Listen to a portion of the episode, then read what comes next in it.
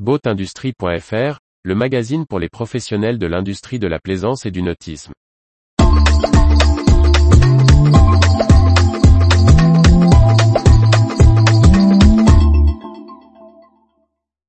Vie du nautisme, ProDesign, Atelier Interface, NKE, Hertz, 1000 sabords.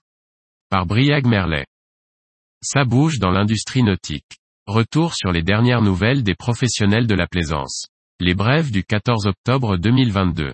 Voulant garder sa vocation à développer de nouveaux modèles et construire ses bateaux en petite série, l'atelier Interface ne pouvait répondre à toutes les demandes pour les premiers voiliers qu'il avait développés. Il a donc trouvé un accord avec le chantier ProDesign, qui commercialise désormais les Flots 19.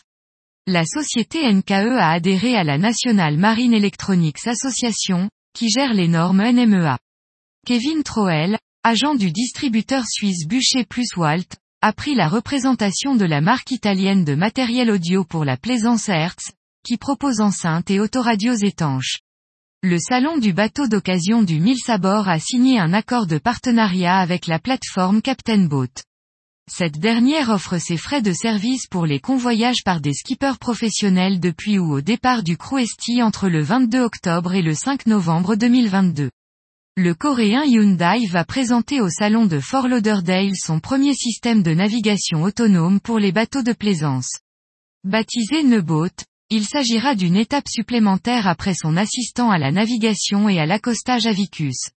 Le spécialiste de la nourriture lyophilisée pour les marins, Lyophilisé et lance la construction d'un nouveau bâtiment de 800 mètres carrés à Lorient-la-Base. Elle intervient seulement deux ans après l'inauguration d'un premier bâtiment de 600 mètres puissance 2. Retrouvez toute l'actualité pour les professionnels de l'industrie de la plaisance sur le site boatindustrie.fr et n'oubliez pas de laisser 5 étoiles sur votre plateforme de podcast.